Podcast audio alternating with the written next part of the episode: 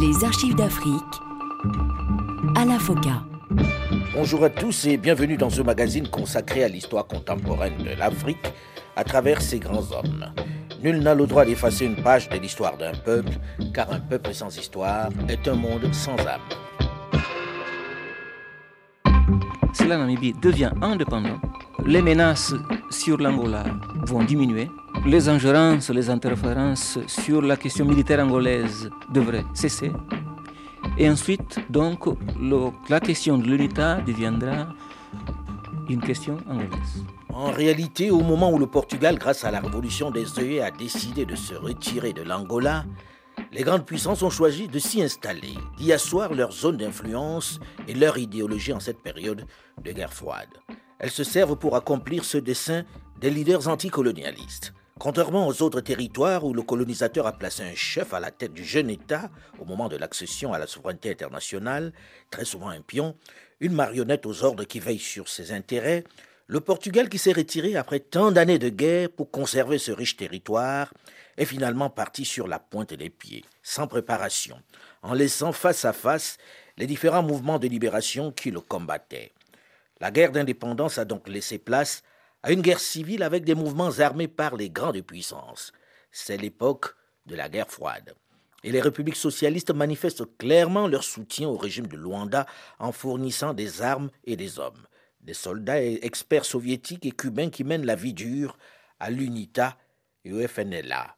Les États-Unis d'Amérique, eux, ont pris attache avec le Front national de libération d'Angola de Holden Roberto, le FNLA, comme l'explique John Stockwell, le responsable régional de la CIA à cette période. En mai 1974, les Chinois ont envoyé 112 conseillers à Kinshasa. Et deux mois plus tard, nous avons commencé à financer secrètement Roberto, mais suffisamment pour nous permettre d'entrer en contact avec les hommes du FNLA et que cela se sache. Ils sauraient que nous étions dans le coup. Jonas Savimbi, avec l'UNITA, a également ses soutiens étrangers. Des grandes puissances qui ont leur agenda à eux. Bref, L'Angola, malgré son accession à l'indépendance et la reconnaissance de sa souveraineté internationale par les Nations Unies et l'Organisation de l'Unité africaine, est un vaste champ de bataille dirigé par Agostino Neto, le patron du MPLA, qui tient la capitale Luanda et une partie du territoire.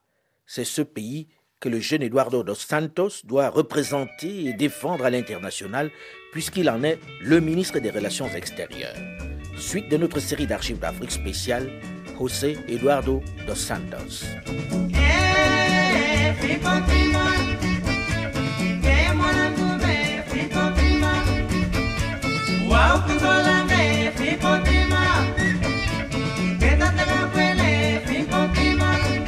La partie la plus dure se joue avec l'Afrique du Sud qui décide d'envahir le territoire angolais en août 1981 et qui use de tous ses pouvoirs économico-militaires pour saboter le pays. Mais avec l'appui de Cuba et de Moscou, le gouvernement fait face. C'est le moment de la reconstruction. Le 21 décembre 1978, José Eduardo dos Santos se voit confier le ministère du Plan. Sa mission est de doter le pays d'une économie planifiée et de structures socialistes. Mais l'UMPLA ne contrôle pas l'intégralité du territoire et l'effort de guerre coûte particulièrement cher.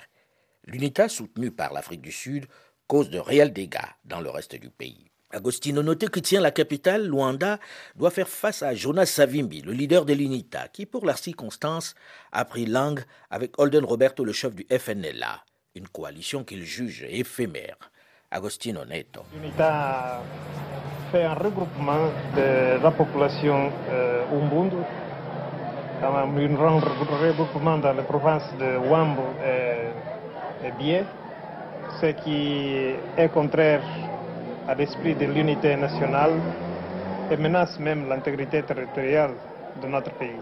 En ce qui concerne le FNLA, nous avons toujours considéré le FNLA comme euh, une force dépendante du Zaïre, une force qui emploie même des mercenaires et des soldats zaïrois pour envahir notre pays.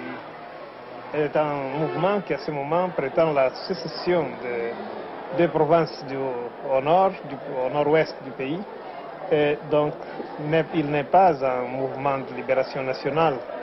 Nous ne le considérons pas comme ça. Et de cette façon, nous pensons que le contact avec le FNLA ne seront plus possibles. Si Agostino Neto peut ainsi refuser le dialogue avec les autres mouvements, s'il montre autant d'assurance, c'est parce qu'il bénéficie dans cette guerre civile sur fond de guerre froide du soutien d'alliés de poids. Il a surtout avec lui l'Union soviétique pour qui cette guerre revêt un caractère particulier. C'est une bataille contre l'impérialisme occidental, soutien militaire de Jonas Savimbi et Holden Roberto. John Storwell, le représentant de la CIA de la sous-région. En nous rangeant du côté du FNLA, de l'UNITA et de l'Afrique du Sud, nous avons en quelque sorte énoncé notre position en Afrique australe. En tout cas, nous avons certainement fait naître des doutes dans l'esprit des dirigeants africains quant à notre position en cas de conflit en Afrique australe. Et cela a provoqué l'arrivée des Cubains en grand nombre tout en légitimant leur présence. Sans la justification de combattre la CIA, Castro n'aurait jamais pu faire entrer en si grand nombre ses soldats en Afrique. L'Afrique ne l'aurait certainement pas toléré et c'est lui qui aurait été violemment critiqué. En effet, sur le terrain, Agostino Neto bénéficie du soutien des milliers de Cubains envoyés par la Havane de Fidel Castro, qui le considère désormais comme un ami. Dans la capitale cubaine, il est accueilli comme un héros de la révolution. Agostino Neto es un hombre cuyo nombre pasará a la historia. Agostinho Neto est un homme dont le nom restera dans l'histoire parmi les grands dirigeants révolutionnaires dont les mérites sont loués par leur peuple et le mouvement révolutionnaire. Con su pueblo y con el movimiento revolucionario. ¡Viva el Partido Comunista Cubano! ¡Viva el compañero Fidel Castro!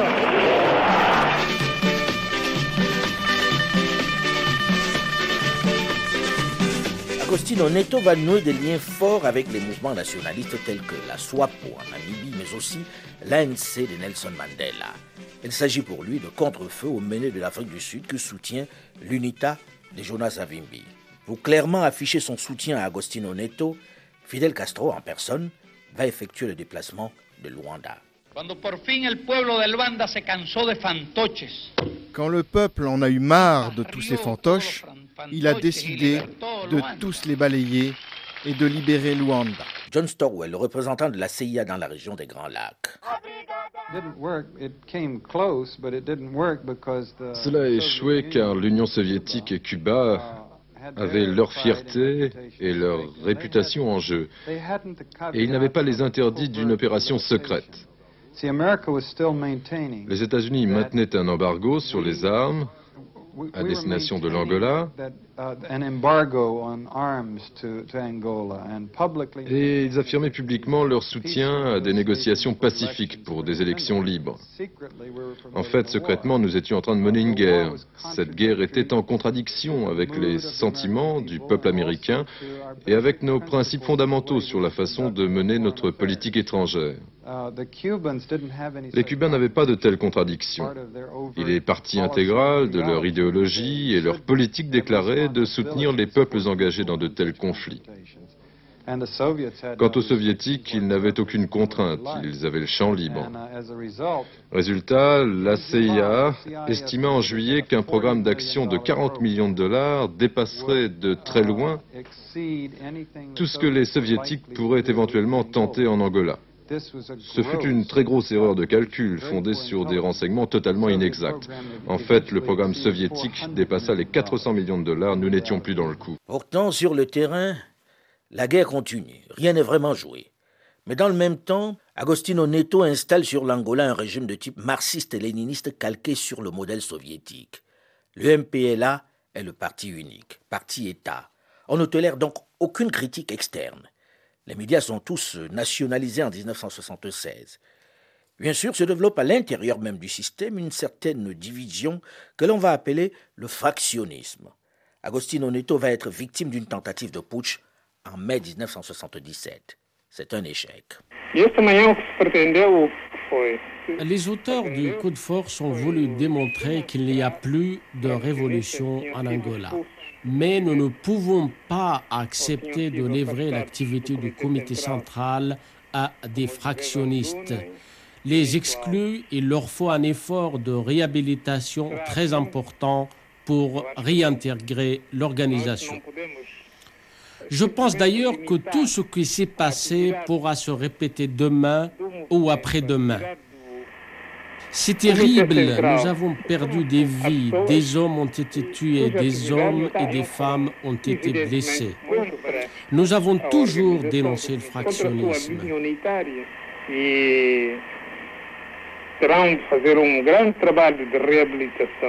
Pourquoi ne pas discuter au sein de l'organisation et du mouvement pour résoudre nos problèmes par la discussion Ce n'est pas cela que certains camarades ont fait. Agostino Neto.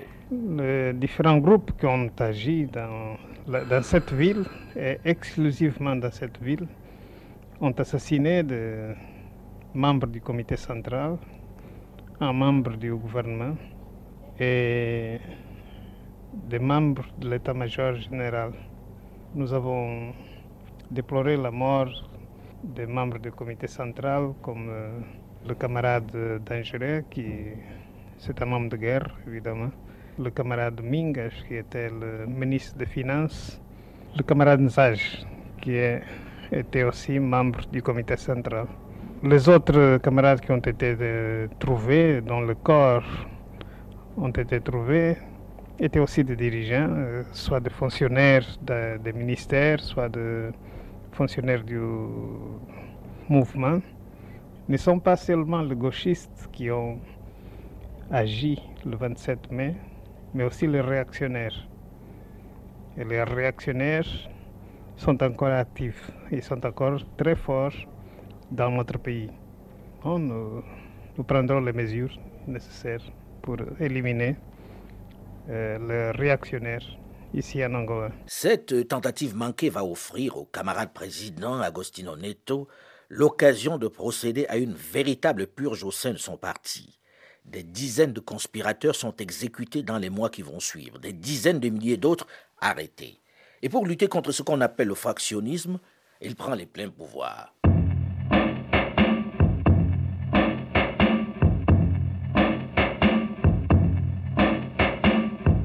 La diplomatie angolaise est particulièrement active et Eduardo dos Santos est sur tous les fronts. Il est de tous les déplacements. C'est certainement son sérieux, sa rigueur qui vont amener le président Neto, en ce mois de décembre 1978, à le nommer vice-premier ministre et lui confier le ministère du Plan. L'heure, malgré la guerre, est à la reconstruction. Sa mission est de doter le pays d'une économie planifiée et de structures socialistes. Mais pour le faire, il faudrait contrôler le territoire ce qui est loin d'être le cas. Et si l'effort de guerre est un gouffre financier, les destructions dues aux agressions directes ou indirectes de l'Afrique du Sud sont considérables. La guérilla de l'UNITA coûte très très cher en récolte, véhicules et infrastructures. Elle détruit le bétail et interrompt partout les travaux.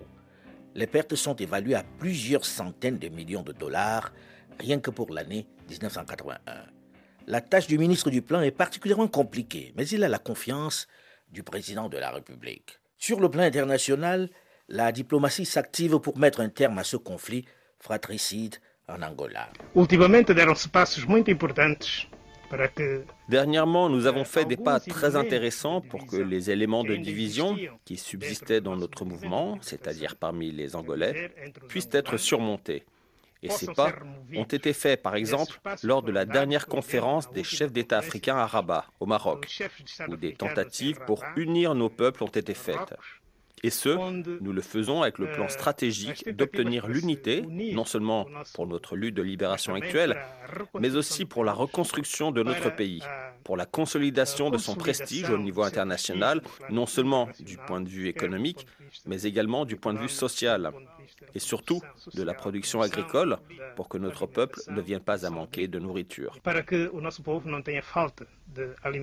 La réconciliation doit d'abord passer par un rapprochement avec le voisin zaïrois qui soutient les mouvements de rébellion qui, à partir de son territoire, mènent des actions en Angola.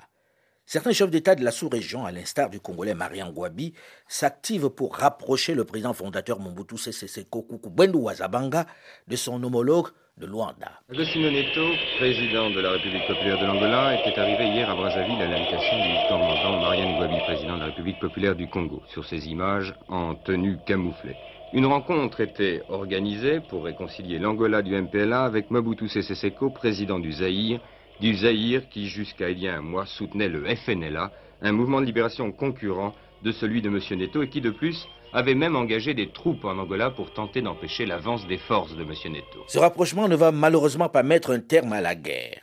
Au moment où Agostino Neto prend l'avion pour Moscou, en ce mois de mai 1979. Le président angolais Agostino Neto est mort donc à Moscou des suites d'un cancer. Le président Neto, qui faisait fréquemment des séjours en Union soviétique, était arrivé à Moscou justement jeudi dernier. On savait, dans les milieux africains de la capitale soviétique, que l'état de santé du président Neto inspirait des inquiétudes. De Moscou, des précisions de notre correspondant sur place, Daniel Vernet. Moscou a attendu que la nouvelle soit confirmée à Luanda pour annoncer la mort d'Agostino Neto, mais l'agence TASS n'a pas précisé qu'il était décédé en Union soviétique. Léonid Brezhnev et Alexis Kosygin ont adressé à sa veuve un message de condoléances dans lequel il se déclare affligé par la mort précoce de ce leader en vue de l'Afrique nouvelle et du mouvement révolutionnaire international de cet ami fidèle de l'Union soviétique. Fin de citation. Agostino Neto est donc finalement mort à Moscou sans que l'Angola ait connu la paix. Il faut le remplacer de toute urgence. De nombreux autres dirigeants plus charismatiques ou héros de la guerre pour l'indépendance peuvent logiquement prétendre à cette fonction. Au milieu des vétérans de la lutte politique et militaire comme Lucio Lara, le chef de l'appareil, Ico Carrera, le chef de l'armée, José Eduardo dos Santos ne fait vraiment pas figure de dauphin. Il est certes très proche du président Neto au sein du gouvernement, mais il n'était pas considéré comme un personnage doté d'une personnalité et d'une aura suffisante pour assumer son héritage. Et pourtant, c'est lui qui est rapidement désigné le 20 septembre 1979 comme successeur pour poursuivre la lutte contre l'UNITA de Jonas Savimbi. C'est parce qu'il est certainement celui capable de faire la synthèse entre l'aile politique et l'aile militaire du parti. En plus, il connaît bien l'Union soviétique, un réel atout. Curieusement, l'un des ardents défenseurs de sa candidature est celui que l'on voyait comme favori à la succession, Lucio Lara, le numéro 2 du parti. Il faut dire qu'à l'époque, Lucio Lara estimait qu'un métis comme lui, dans le contexte angolais de cette période-là, ne pouvait pas prendre les rênes de l'Angola. Surtout que la succession d'Agostino Neto intervient alors que les crises internes au sein du MPLA, après la tentative de coup d'État de Nito Alves en 1977, étaient encore particulièrement vives et la guerre contre l'UNITA battait son plein. Le jeune président doit concrétiser le modèle politique marxiste et léniniste adopté deux ans auparavant par le congrès du parti. Não é uma substituição fácil. Nem tampouco me parece uma substituição possível. É apenas uma substituição necessária. Le jeune homme qui prend les rênes de l'Angola ce 20 septembre 1979 a 37 ans. Il doit aussitôt prendre la main au sein du parti où il ne pèse pas lourd, mais également devenir rapidement, rapidement, lui le technocrate, un chef militaire pour faire face à l'UNITA que soutient l'Afrique du Sud. Comment y parvenir? Rapidement, il s'émancipe de l'ancienne garde politique et militaire de Neto, en promouvant au sein du parti et de l'État ses anciens camarades de jeunesse ayant lutté contre le Portugal dans les cellules clandestines du MPLA. Ce tournant n'entraîne pas dans l'immédiat de changement de doctrine politique, ni l'abandon du soutien au Congrès national africain, l'ANC, et à la SWAPO namibienne. L'indépendance de la Namibie et la chute du régime suprémaciste sud-africain restant érigées au rang de priorité. Pourra-t-il imprimer sa touche dans cet environnement qui ne lui est pas acquis? Comment faire face à Jonas Savimbi qui intensifie ses attaques, notamment dans le sud du pays? On en parle dans une dizaine de minutes dans la suite de cette série d'archives d'Afrique spéciale José Eduardo de Santos. On se retrouve juste après une nouvelle édition du journal sur Radio France Internationale. Restez à l'écoute et à très vite.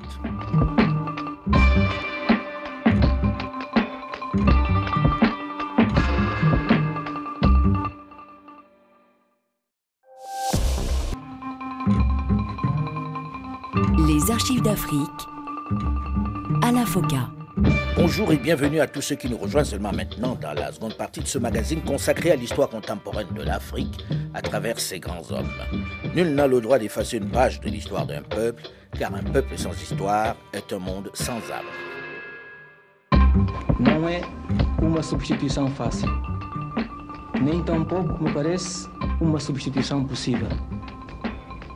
me Il ne faisait pas vraiment partie des dirigeants les plus charismatiques ou héros de la guerre pour l'indépendance. Il n'était pas un chef de guerre. D'ailleurs, le front, il n'y a pas vraiment été. Et pourtant, c'est lui qui a été choisi par les pontes du parti et de l'armée pour succéder à Agostino Neto, le premier président de l'Angola décédé d'un cancer en cette année 1979.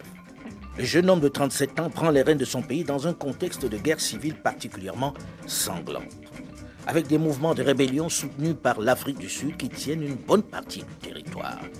Suite de notre série d'archives d'Afrique spéciale, José Eduardo de Santos.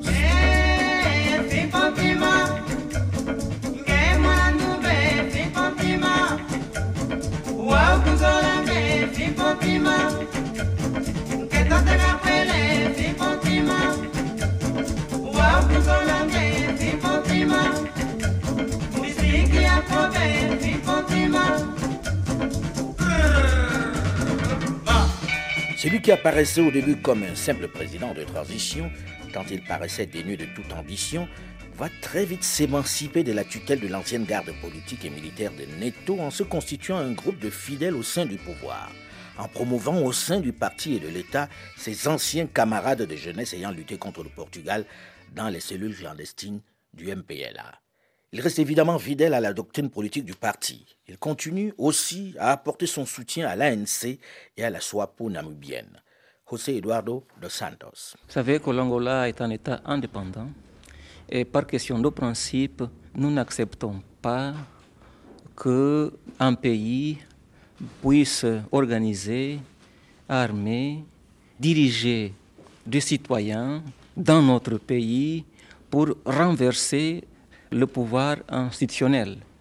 Pour cela, nous n'acceptons pas le principe d'une négociation politique, mais nous savons que l'UNITA est un problème, un problème de l'Angola, et pour que ce problème devienne en fait un problème intérieur angolais, il faut que cessent tout d'abord les ingérences extérieures, cela veut dire les interventions militaires systématiques de l'Afrique du Sud, qui utilise euh, l'UNITA comme son instrument de destruction de l'économie angolaise, de la déstabilisation de la vie euh, en Angola. Et d'autre part, nous pensons également qu'il faut établir un ordre de priorité pour la solution des questions, des problèmes de l'Afrique australe. La cause essentielle de cette situation, vous le savez, c'est l'existence même de l'apartheid. 26 septembre 1979. Six jours après l'arrivée d'Eduardo dos Santos à la présidence de la République d'Angola, l'Afrique du Sud déclenche une attaque aérienne de grande envergure sur le territoire. La ville de Lubango, située à 350 km de la frontière, est bombardée. Des infrastructures, des ponts et des tunnels ferroviaires ainsi que la route de la Serra d'Aleba sont détruits.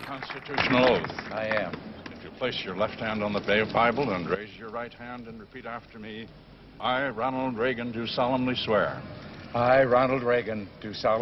je jure solennellement, dit Ronald Reagan en levant la main droite sur la Bible, je jure solennellement que j'accomplirai mon devoir de président des États-Unis et que je préserverai, protégerai et défendrai la Constitution dans la mesure de mes moyens, que Dieu me vienne en aide. Avec l'arrivée au pouvoir de Ronald Reagan aux États-Unis d'Amérique, l'Afrique du Sud va intensifier son offensive sur l'Angola le maintien de la domination de la Namibie ainsi que l'affaiblissement du pouvoir angolais demeurent les objectifs prioritaires du régime raciste de l'apartheid.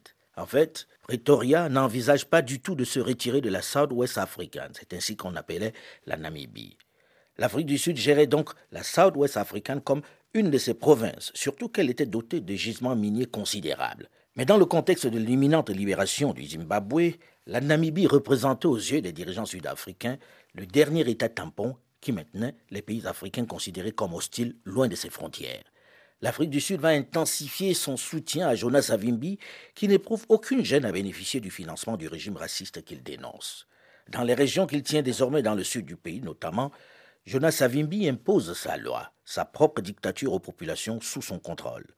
L'armée de Jonas Savimbi grandit et elle se spécialise puisqu'elle commence à fabriquer certaines de ses propres armes sur place. Au début de la décennie 80, l'UNITA de Jonas Savimbi est désormais un mouvement organisé qui compte 30 à 45 000 hommes, dont 15 à 20 000 réservistes.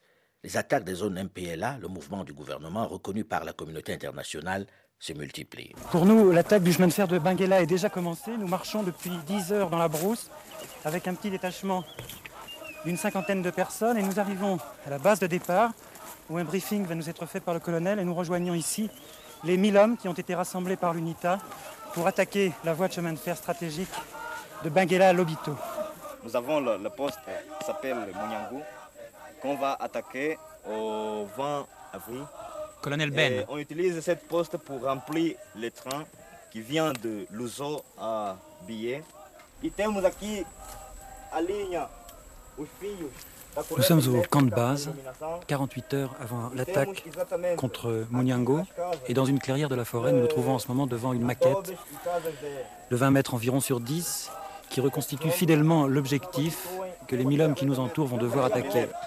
À ce moment de 1983, on estime à près d'un million les Angolais qui seraient contrôlés et régis par le mouvement dont Jonas Savimbi est le président un des officiers de Jonas Savimbi. Nous avons beaucoup d'armes soviétiques que vous avez vues, ce sont des armes capturées et tout ça. La Kalachnikov, c'est une arme soviétique qu'on trouve souvent dans les combats. Donc là, quand l'ennemi euh, prend une défaite, là, on trouve toujours des armes, des, armes mais en grande quantité. C'était au mois de juillet 1977. Alors j'ai rencontré, j'étais bien accueilli par beaucoup de pays africains. Alors à ce moment-là, l'aide est sortie. Jonas Savimbi. Nous avons reçu des tonnes d'armes, d'argent, ce n'était pas des milliers, c'était des millions de, dollars. mais à ce moment-là, on n'avait pas de frontières sûres, on ne pouvait pas utiliser les Aïrs, on ne pouvait pas utiliser la Zambie. Donc nous avons dû demander aux Sud-Africains s'ils pourraient accepter notre aide et le passer à l'intérieur. Ils ont accepté. Par la Namibie Par la Namibie. Donc quand les, Sud-Africains ont vu qu'énormément de pays africains, des pays arabes, des pays européens même, aidaient l'UNITA, alors ils pensaient, ils étaient nos voisins. Alors ils ont dû aussi suivre. Ça, c'est le premier point. Vous dites que vous avez eu l'accord à ce moment-là d'un certain nombre de pays africains. Vous ne pouvez pas dire qui Non, je ne peux pas le dire parce que d'abord, notre lutte continue et certains de ces pays continuent à nous soutenir. Parmi ces pays, l'Afrique du Sud, ce qui scandalise quelques autres nations subsahariennes. Mais à leur indignation, Savimbi brandit la réelle politique. D'abord, euh, nous comprenons fort bien, c'est une question émotionnelle. En Afrique, dans la communauté noire par le monde, et même dans les pays européens. Mais seulement, c'est un fait. Dans la zone où nous trouvons, dans les combats que nous menons aujourd'hui, il est complètement impossible de ne pas avoir des relations avec les Sud-Africains. Dès le milieu des années 1980, José Eduardo dos Santos recherche des solutions d'apaisement diplomatique, mais il est confronté à l'opposition de Washington. En janvier 1981, Quelque temps seulement après l'investiture de Ronald Reagan à la Maison-Blanche, la délégation sud-africaine claque la porte de la conférence de Genève qui devait annoncer les détails de la mise en œuvre d'une force de l'ONU en Namibie devant assurer la transition à l'indépendance. Washington conditionne alors tout progrès sur la question de l'autodétermination de la Namibie au retrait préalable des forces cubaines d'Angola, ce qui naturellement va bloquer tout issue diplomatique. José Eduardo dos Santos.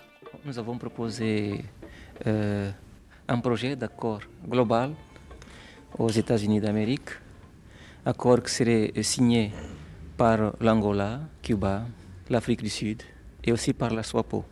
Les points essentiels de cet accord sont notamment le retrait des troupes sud-africaines de l'Angola, la cessation des agressions sud-africaines, la cessation de l'aide de toutes sortes que l'Afrique du Sud apporte euh, à l'UNITA, et l'application de la résolution 435 sur l'indépendance de la Namibie.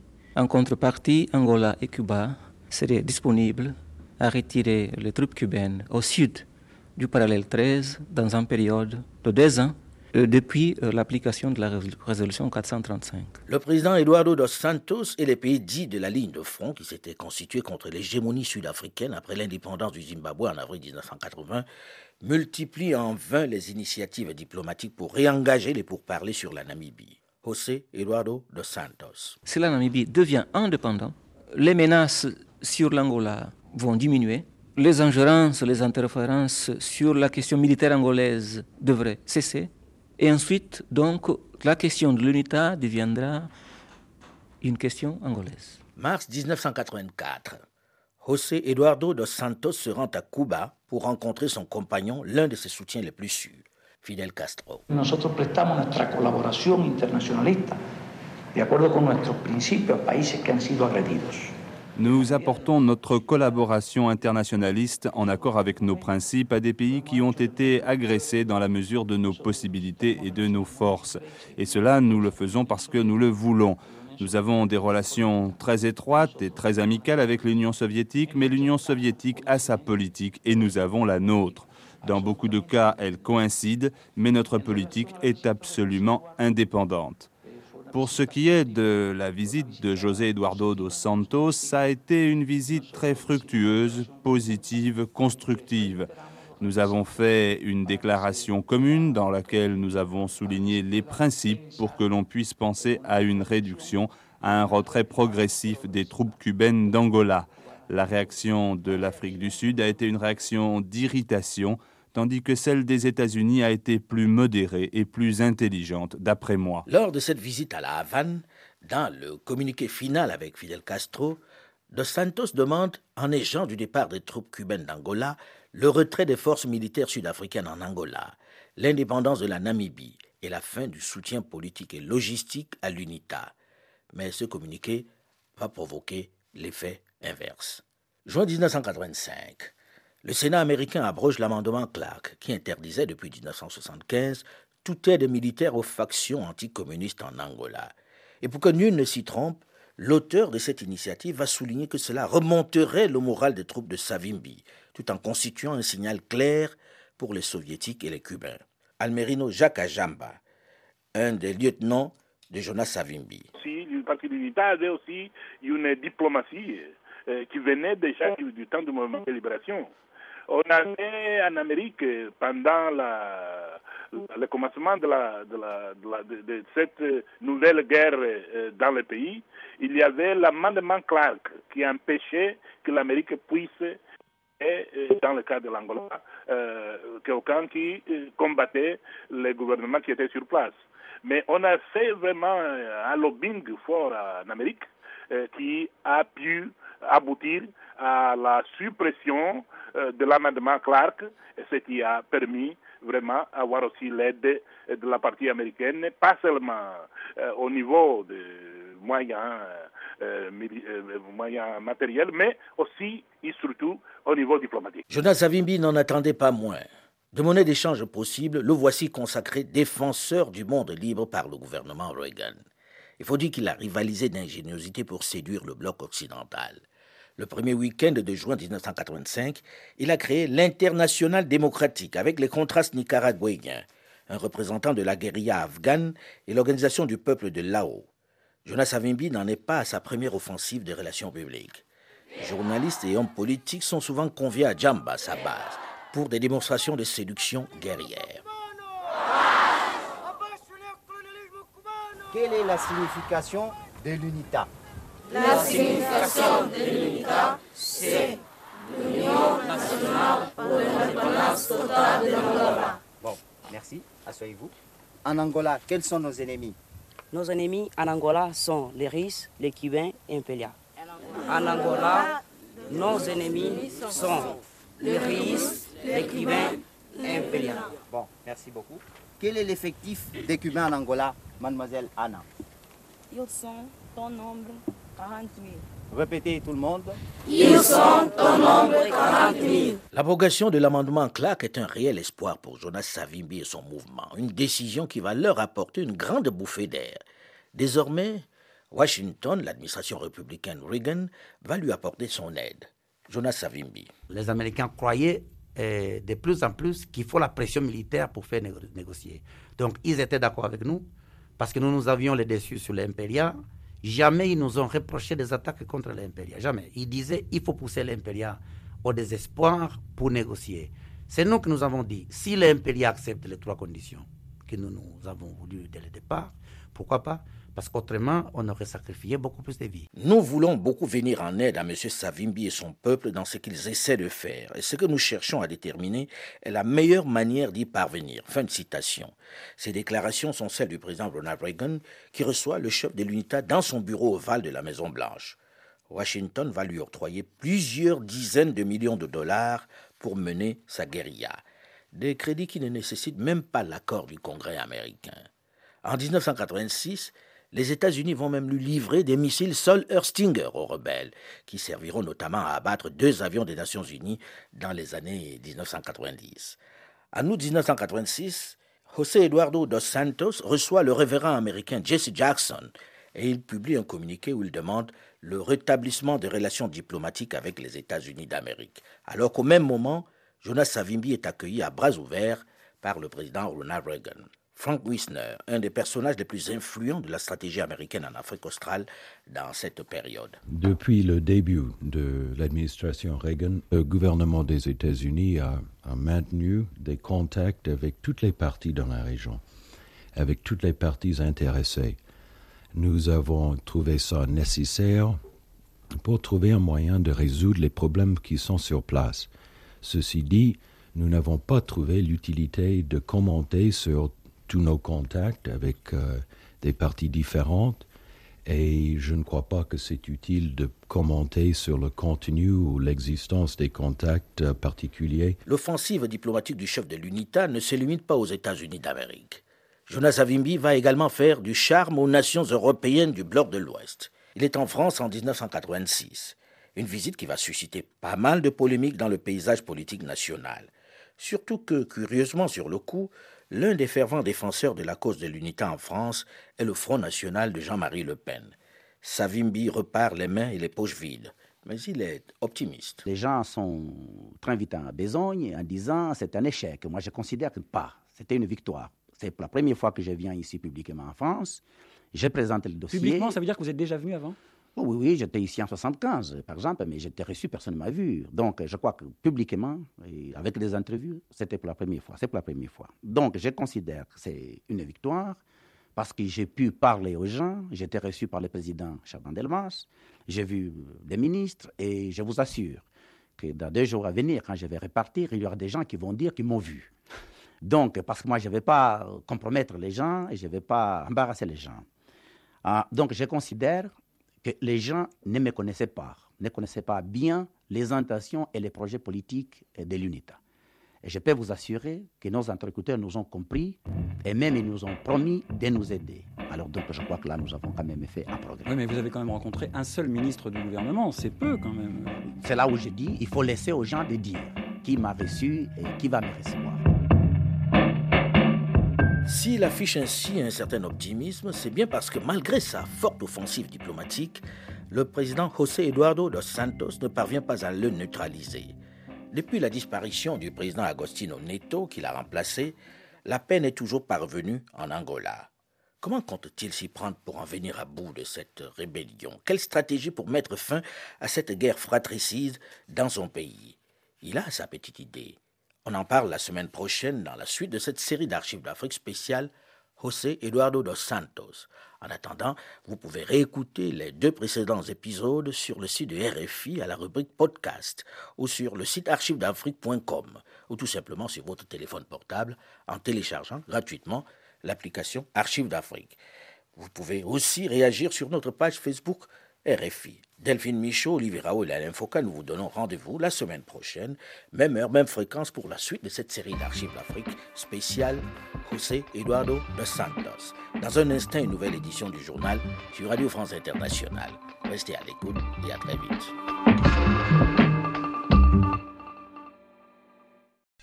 Géopolitique.